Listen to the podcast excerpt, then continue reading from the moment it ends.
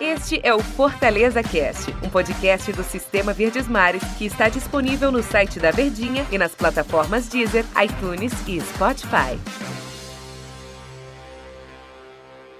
Olá, amigos da Verdinha, mais um Fortaleza Cast. Um abraço para você. Eu sou Ivan Bezerra, repórter do Fortaleza aqui na Verdinha.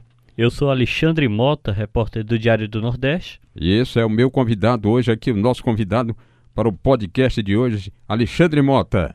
E esse podcast já chega com a notícia muito boa, já muito comentada pelos torcedores nas redes sociais e pelo Fortaleza, que é a renovação de contrato do técnico Rogério Ceni. Ele tinha propostas aí de Santos, de Atlético Paranaense, mas optou por voltar para o Fortaleza. É uma grande notícia para a torcida tricolor, porque ele teria decidido permanecer quais fatores o levaram a não aceitar uma proposta do Atlético Paranaense, Alexandre Mota? É uma honra estar participando ainda mais em um dia histórico, né? A gente pode até dizer que é o dia do fico do Rogério Ceni agora de vez, renovando aí por mais uma temporada, o contrato é de um ano, né? Ainda não temos ali detalhes sobre valor salarial, né? Mas a expectativa é que o salário dele tenha aumentado. E de toda forma, o que que motiva o Rogério Senna a permanecer, né? Eu acho que a experiência que ele teve no Cruzeiro ainda tem muitas rusgas ali, né? Ele ainda so, ele sofreu muito com aquela experiência de sair de um clube, de tentar algo maior, né? No caso foi o Cruzeiro, a missão ali de tentar vencer a Copa do Brasil, de sair do, da zona de rebaixamento, algo que não aconteceu, né? E aquela aquela situação que gerou até na sua demissão fez ele retornar ao Fortaleza. Isso, para mim, é um dos fatores. Então, o Rogério ele ouviu essas propostas. Ele é um técnico que hoje né, recebe propostas de todo mundo. Ele é um dos técnicos expoentes né, no futebol brasileiro. Dessa nova geração, técnico ofensivo. Esse técnico que, além da, do campo, né, ele gosta de dar de cuidar ali do, da estrutura, né? De interferir nas negociações.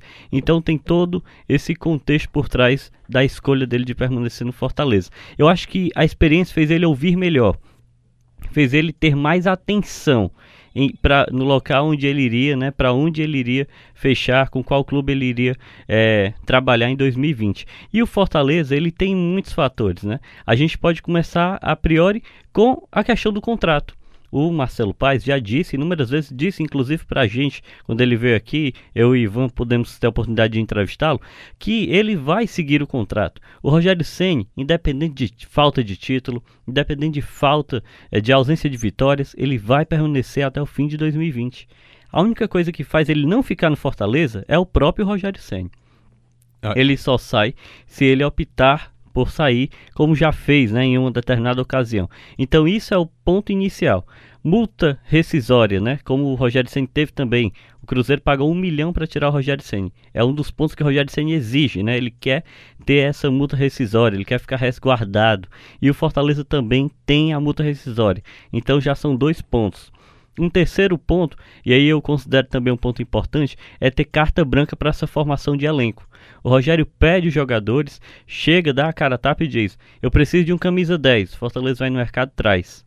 Eu preciso de uma peça de reposição para atacantes nas pontas. Fortaleza vai e traz. Precisamos de zagueiro. Ele vai e busca esse zagueiro. Gosto de um goleiro que joga com os pés. Foi lá e pegou o Felipe Alves. Então é um terceiro ponto carta branca para montar esse elenco. E eu acho que tudo isso ele é finalizado, Ivan, com esse apelo da torcida, né? A gente sabe que a torcida idolatra o Rogério Senna. Ele não é só técnico, ele é ídolo do Fortaleza. E é, essa permanência dele, a gente pode entender, Alexandre, do ponto de vista de que o tricolor vai buscar jogadores com a qualidade maior. Agora terá um orçamento praticamente a mesma coisa, mas vai haver um aumento de 3 milhões de reais, será a folha mensal, né? Mensal só de jogadores. Que o presidente Marcelo Paes adiantou isso aí até na nossa última entrevista com ele, mais recente. Então, com isso aí, vai dar para trazer jogadores que agradam ao Rogério? Ele teria aceitado porque tem essa promessa de melhorar a qualidade do elenco? Certamente, certamente o Fortaleza ele atinge um novo patamar. Porque assim, o Rogério ele é movido a objetivos, né? Ele é, um, ele é um, alguém que é acostumado a vencer e ele precisa dessas conquistas. Próximo ano reserva aí uma Sul-Americana, que é um desafio a mais. É novo, é inédito. Então é natural que o Fortaleza busque peças maiores, né? E com certeza o Fortaleza vai conseguir ter esse respaldo, tanto no Rogério quanto também no trabalho que foi desempenhado. Eu acho que, até falando com alguns jogadores de, de bastidores, né, eles falaram. É, eu vim para o Fortaleza porque o Rogério me pediu, porque o Rogério me ligou. E agora ele vai ter um torneio internacional pela frente. Então é natural que ele consiga e talvez eu acho, acredito que o Fortaleza vá sim investir mais. Esse ano a folha era de 2, milhões e 300 mil. O Fortaleza até gastou um pouco mais, está projetando 3 milhões. Olhe lá se também não investir um pouco mais, porque nós vimos, né? O campeonato acabou e quase que o Fortaleza chegava na Libertadores. É inicialmente um sonho distante demais, mas nem foi. O Fortaleza ficou muito próximo de ter uma Libertadores. Olhe lá se o Rogério Senna não tivesse ficado o ano todo, onde é que o Fortaleza iria chegar. A organização é fundamental nesse processo e o Rogério sabe disso, a diretoria também, então podemos sim ter jogadores de maior quilate, se bem que nem é tanto o objetivo do clube, né? Ele trabalha mais o elenco, o grupo. Talvez o jogador mais famoso do Fortaleza seja o Elton Paulista, que é um jogador muito experiente, rodado, mas foi decisivo na temporada. Alexandre, eu acredito que o Fortaleza tenha, o Marcelo Paes pensou e a sua diretoria, olhando o Rogério assim dividido em três. É, é aquele que vai dar um, um bom padrão técnico ao time, vai manter esse padrão.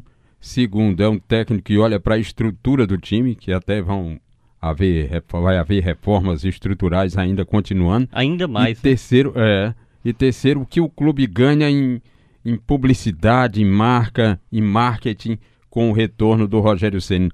Desses três aspectos, o Fortaleza espera fazer, como diz o presidente, um dinheiro novo, né?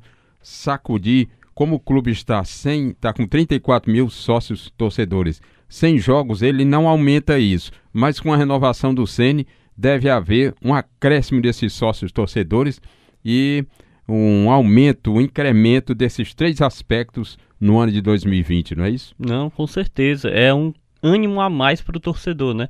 Porque a gente percebe como foi a expectativa desse torcedor tricolor ao longo desses cinco dias, né? O Rogério pediu uma semana para responder, a, o prazo ele se extinguiu ali na sexta-feira passada e ficou todo mundo nas redes sociais, é, a, a, gerando essa expectativa. Até fake news foi produzida por profissionais da imprensa, de tamanha expectativa era para saber, Rogério fica ou não fica. Então, com a permanência, pode ter certeza que o torcedor tricolor chega para essa virada de ano mais aliviado e com toda certeza com mais depositando mais esperanças em uma nova grande campanha do Fortaleza 2020. E a gente estava atento, né, nas nossas redes sociais e em todos os canais aqui na Verdinha, atento para quando houvesse uma informação oficial haver a divulgação, assim sem uma certa precipitação que pode levar a gente a equívocos, né?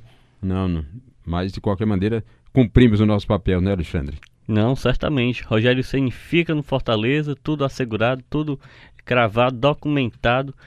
O técnico é o técnico do clube para a próxima temporada, assim como também o Felipe Alves, Isso, que também que renovou, se mantém, né? né? O técnico, o goleiro ali que o Fortaleza foi buscar no mercado, estava na reserva do Atlético Paranaense, Fortaleza trouxe bem, recebeu proposta do Ceará, mas escolheu ficar. Então, com isso, são ali 21 nomes que o Fortaleza tem já garantidos para 2020 e a expectativa do, do Marcelo Paes é que ele tenha mais oito jogadores de linha, né?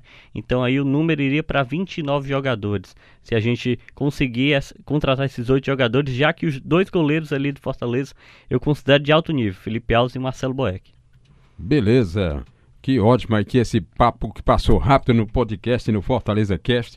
Participação de Alexandre Mota, você ouvinte escutando e assimilando tudo acerca do tricolor, renovação de Ceni, renovação de Felipe Alves ao lado da bola que rola é a vida que segue a frase do Hilton Bezerra.